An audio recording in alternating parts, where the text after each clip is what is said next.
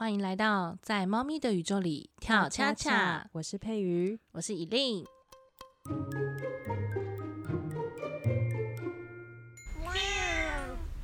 好，我们要先讲一下为什么我们要录这个节目。一开始其实应该是因为，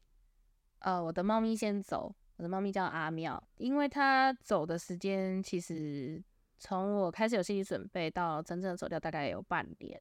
你介绍一下你的猫咪的。我的猫一只是呃十八，快要十八岁，然后一只十五岁。那十八岁的那只也是在上个月的时候先离开人世，就大概是七月的时候。对，七月底的时候。对，那其实像我的猫咪是大学的时候，大概也是十五、十六年前领养的。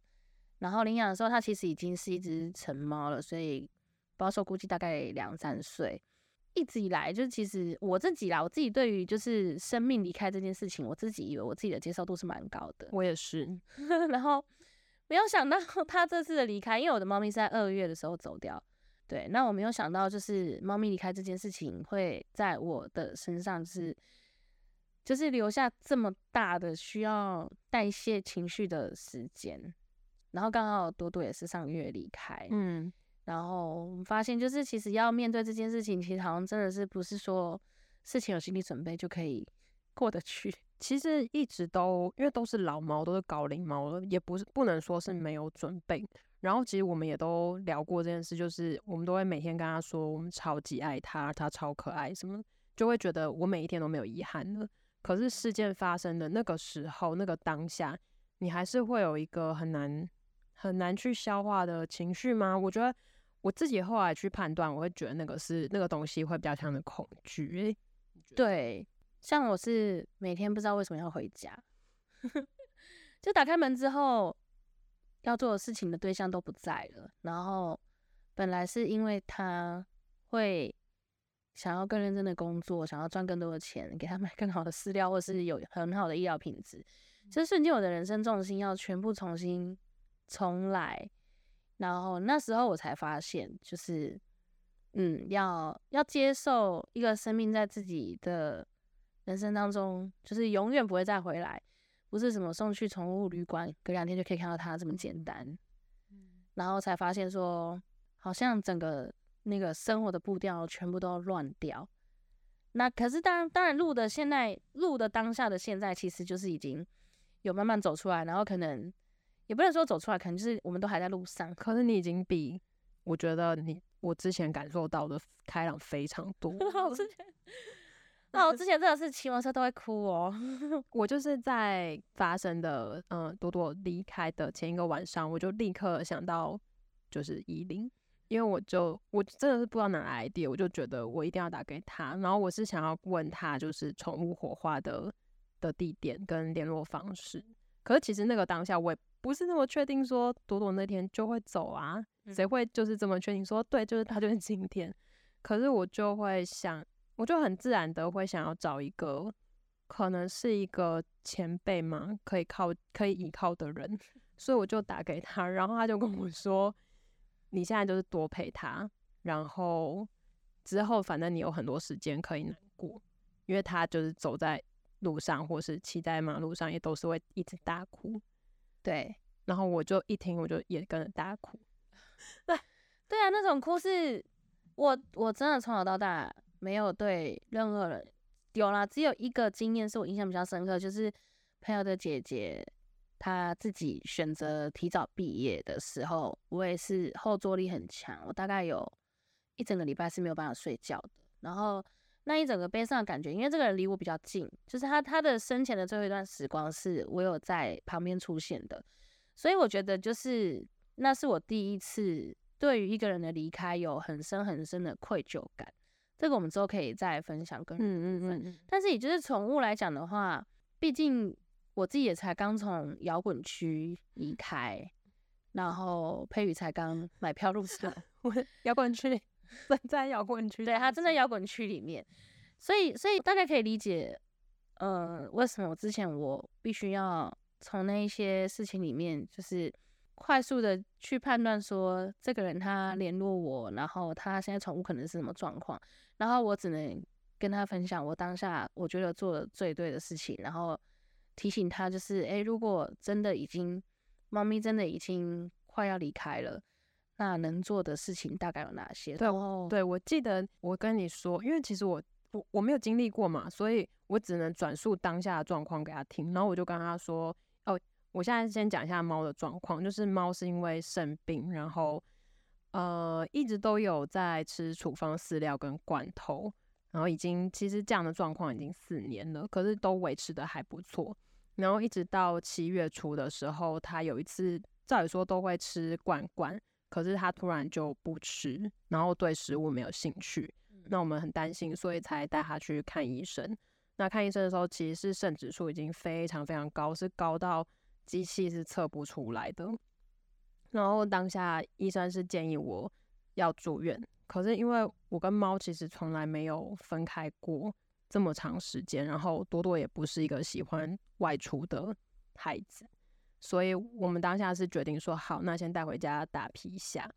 就是皮下注射。这些剩猫的照护，就是也许我们之后可以再聊。反正后来因为打完皮下之后，然后状况没有改善，所以才又回去住院。那那天晚上是他已经住院三天之后，我们决定要带回家。让他带回家的状况是因为他营一直不吃东西，然后营养不良，然后要面临输血。可是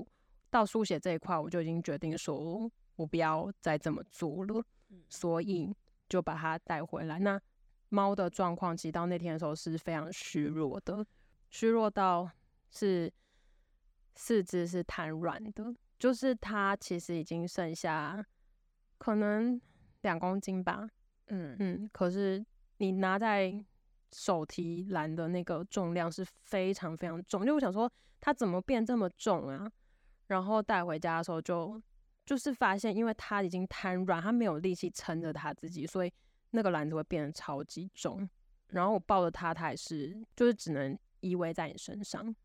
你从来没有看过那样子的生物，就是它就是软趴趴的。然后我就跟他讲了，说他目前是四肢瘫软的状态。然后你好像就跟我说。嗯，阿妙最后一天也是这个样子。对，因为也是听了佩宇分享，多多就是突然急转直下这种感觉。那我觉得，如果我们是每天这么密集跟猫咪相处在一起的话，我不知道怎么讲哎，就是当那个时候来的时候，你真的会领悟到，天哪，应该就是今天，或是天哪，应该就是快要发生了。嗯，因为像阿妙也是，阿妙是。我们在二零二二年的七月的时候有做过一次宠物沟通，那他那时候是突然身体有一点点让我觉得不是很 OK，所以我想要先确定一下他的心理跟身体的状况，然后我希望是可以有做心理准备的。他那时候就说，嗯，可能身体就是会慢慢老化，然后知道自己就是年纪也有了，然后零件可能也在慢慢衰老。那这是去年年中的时候，那到年底的时候也是，他突然脚的部分跟他的关节的部分，就是让我知道说他好像真的没有很舒服。然后再加上可能就是去医院检查的时候，发现有可能有肿瘤的状况。那宠物沟通的当下，他就说他觉得，呃，他的喉咙那边热热的。后来才知道说，哦，肿瘤已经从肾还是内脏的部分，就是已经沿着淋巴走到颈部了。他最后一天，我也是印象蛮深刻的，就是在那之前状况都超好，都没有什么异状，正常到让我以为他比他预测的还要活得可以再更久一点。但是就是那最后一天的时候，他也是突然站不起来，然后。完全就是失去行走的能力，我只能扶着他去上厕所，然后再把他抱回去他的睡觉的地方。后来我感觉，就是其实动物他们都知道，他们大概什么时候会走，那只是我们接不接受而已。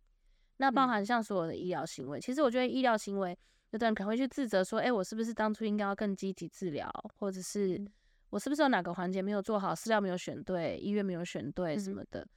但我觉得这些。这些其实我们可以做的都是其次的，真正重要的还是宠物它自己本身，它有没有想要继续再用这个肉体活下去？嗯，我完全理解你说的。然后我在事情发生之前，我也觉得说我应该是可以懂他什么时候要走，然后我可以顺利的送他离开。可是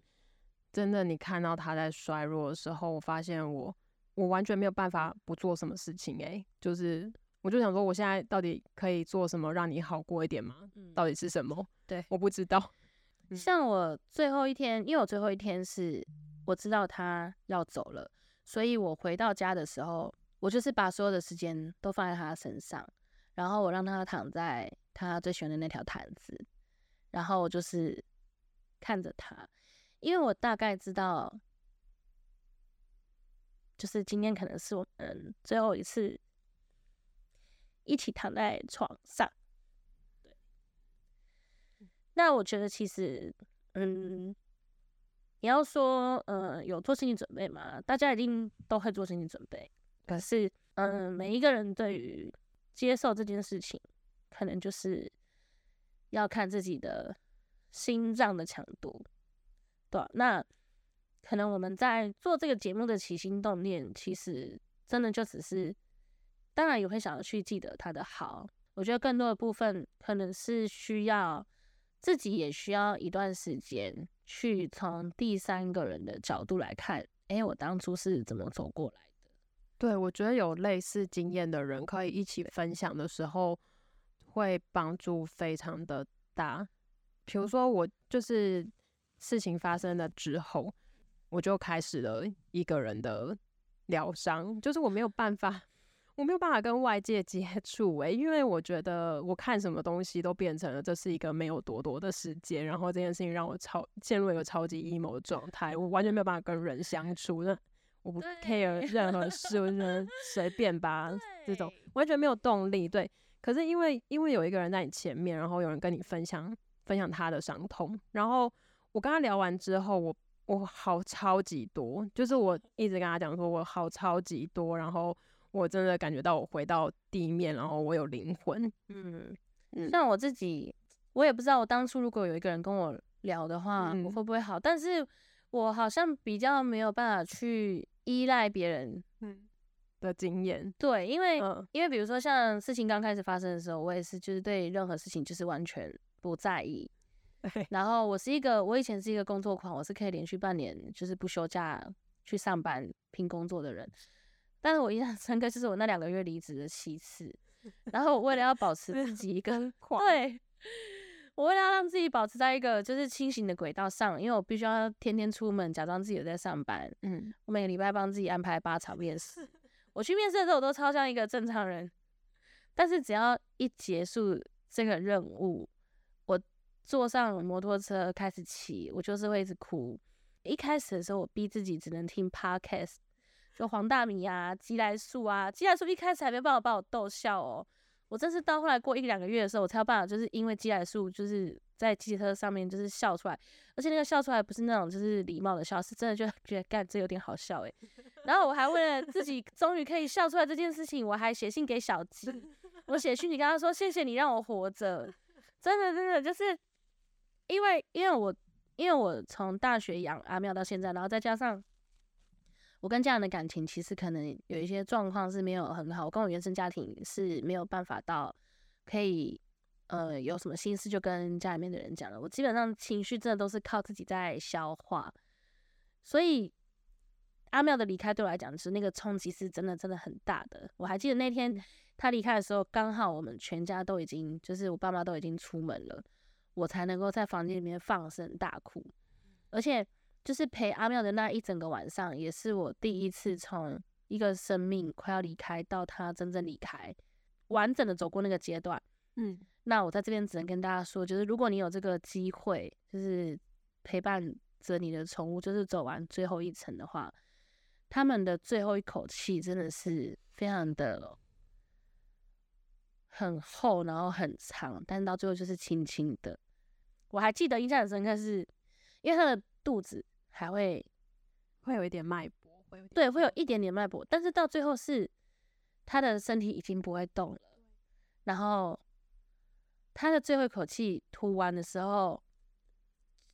我还愣住，然后我还问了一句说：“所以这样就没了吗？” 然后我就 放声大哭，就真的是觉得天哪，以后这是世界上就剩下自己了。我完全可以记得那个场面，就是对，我也是第一次碰到说，呃，就是看到一个生命真的在你的面前消失。然后因为那个晚上是朵朵的状况是，他其实是一直在喘，就是他可能心脏已经是负荷不了了，所以他前面会一直在喘。我就是躺在他旁边，然后一直听着他的喘息声。可是大概到，因为他可能从半夜就开始在喘嘛，可能快要到清晨的时候，开始变成抽泣的声音。然后我就立刻弹起来，要把我老公叫起来，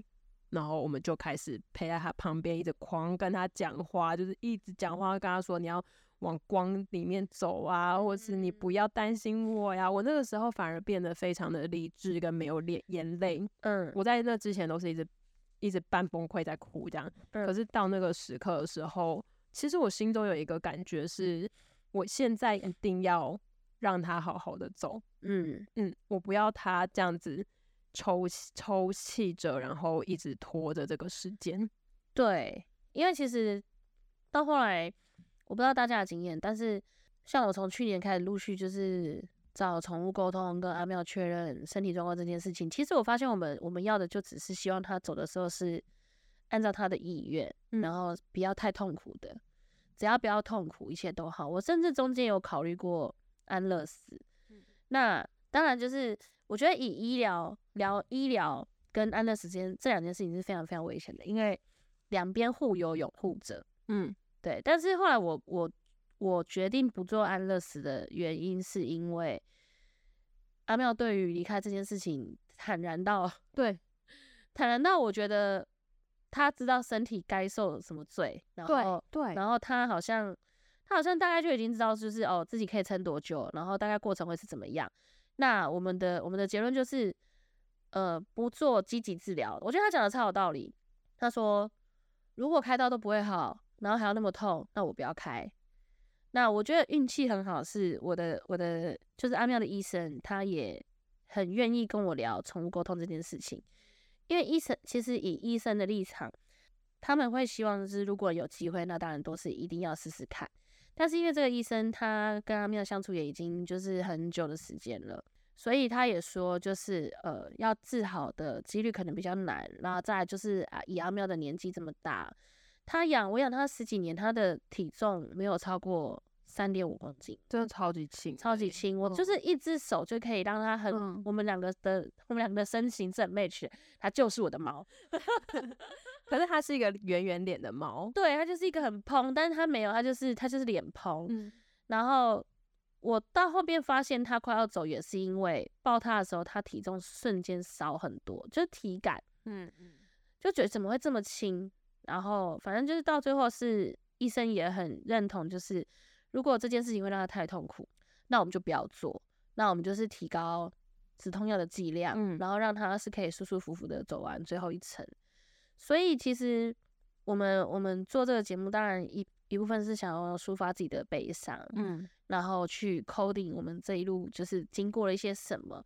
但我觉得有另外一个功能，可能是让还没有机会接触到这些的的事主们，嗯可以提早去从各方面的经验来帮自己以后可能会遇到的事情做一些些准备。哪怕你之前没有接触过宠物沟通，然后你因为这个觉得好奇，然后想要去试试看，就自己面家里面的猫到底都在想什么，也是很觉得这不错的。对对对对对，所以可能之后我们会再借由就是更详细的去分享，就是诶怎么样意识到就是猫咪的身体好像出了什么状况，然后甚至是比如说像阿妙以前是一只圣猫，它以前肾指数是高到就是医生傻眼，然后也是经过一阵子的调养之后，就是发现就是诶怎么肾指数比一般猫咪还要正常？嗯对啊，我觉得这些都是可以分享的。对那像医疗这种医疗这种东西，我们就是只能分享自己的经验，因为对，医疗这种东西是没有办法业配的，因为它是一个生命。我们找找找宠物医师是非常非常大的工程。我做台北十几年，看的医生大概不下七八个吧。我觉得除了就是医生的功夫了不了得之外，还要看你合不合拍。对，很难就是猫咪一进去诊所，那个反应就超明显。对啊，这个对啊，所以这之后我们都会跟大家分享，嗯让大家在宠物医疗，甚至是可能各方各面就是少踩一点雷，包括像最后宠物的善终的部分，这个可以分享，也是因为就超级多可以说的，对每个细节我现在都还记得很清楚。对，所以我觉得很很值得说。然后，呃，其实做这个 podcast 真的就是为了记录我们的这一路的细节。然后，对除了想要陪伴大家之外，我觉得讲陪伴大家可能是有点太太自以为伟大了啦。其实我们是想要疗愈自己。对，我上礼拜才去住我半年前订的饭店，半年前订的，想说天哪，如果我半年后还活着的话，我就去住。刚开始的你时候活着了，对，就觉得天哪，我还活着，我要去住，还好有订，好舒服哦。刚开始的时候真的是崩溃，崩溃。听大家大家知道 T C Back 吗？我连听邪猫夫人都大哭，一首超真相的歌。对啊，所以其实就我是觉得那个状态其实是有点接近呃所谓忧郁症的忧郁期间，就是我们是没有动力做任何事情的。对嗯，所以一方面也是同时在看一些心理学的书，然后跟一些宠物生死学的书，就是尽量把这些我们的经验嘛，就是把它记录下来，以免以后哪一天就是活得太过得意忘形的时候忘记。我觉得到目前为止，你看我们连刚刚讲一些事情都还会犯泪，都还会想哭。对，也是有忍住的。我刚才拿电影要的卫生纸来擦鼻涕，所以你要说我们现在走出来嘛，就是根本还没有，根本就还没。就是有时候可能还是因为理理智的关系，就是会稍微压抑。但我我相信，如果两三年之后再回头来看，可能会很珍惜现在的情绪。那我也觉得，就是这中间包含像准备啊，甚至到中间的细节，这都太多太多可以可以把它脉络化了。所以之后我们就是如果有兴趣的朋友的话，可以再回来听。我们会按照不同的 阶段阶段的心路历对对程，对对对对来好好的再重新把自己挖过一遍，然后回忆这一切。对然后这是一个试播集，也不知道最后长出来会变什么样子，但对希望我们就可以用这个动力，然后把这件事情做出来。对，哪怕你现在正在这条路上，然后你真的觉得就是你真的要死掉了，你相信我，就是你会活下去，因为因为 我们也还没死掉。对我就是看着你还活着，所以我就想说，我应该也可以做得到。对我，你知道我后来发现，就是活着的人真的会互相影响。什么意思？呃，哦，就是阿妙走了之后，我除了想要帮他办摄影展之外，我还有很努力的去想，我要用什么方式去接受他离开这件事情。嗯，我原本对自己太有信心了，我以为因为他离开是一件没有办法避免的事实，所以我我接受得了。我以为两天一个周末就可以结束掉这件事情。你你说你就会好，你觉得你就会好起来？，对我以为就是会好起来，我以为就是会接受，我会觉得了了不起就就哭一哭。我不知道这件事情会持续这么久，然后所以我才让自己就是做一些计划，比如说我去捏陶，然后用阿妙的骨灰上在釉色上面。我找了很多很多真的的方做超级多事哎、对，然后我把它写在我的 Facebook 上面，然后当然除了就是影响到就是配语之外，就是我有朋友就跟我说，我今年什么进度都没有，但是我看你就是猫咪走了，然后还做了这么多事情，我觉得我好像可以再继续我的人生。就原来这件事情，就是别人都看着，就是别人会看着你在干嘛，然后有可能你做的事情对自己来讲，可能只是为了要活下去，嗯，但是有可能是会鼓励到别人的。会绝对会有啊，就是超有生命的，就是 好像这就是我们为什么还活着的原因。对，所以我们会跟大家分享所有的阶段。然后，如果你觉得就是这件事情对你有帮助的话，欢迎就是随时来找我们聊聊。对，欢迎就是继续听下去，我们也会努力的想办法继续做下去。祝我们好运喽！好，那我们试播集就到这边。然后有任何的想法或者有任何的 idea 都欢迎就是跟我们联系。谢谢。嗯，那下次大家再见，拜拜。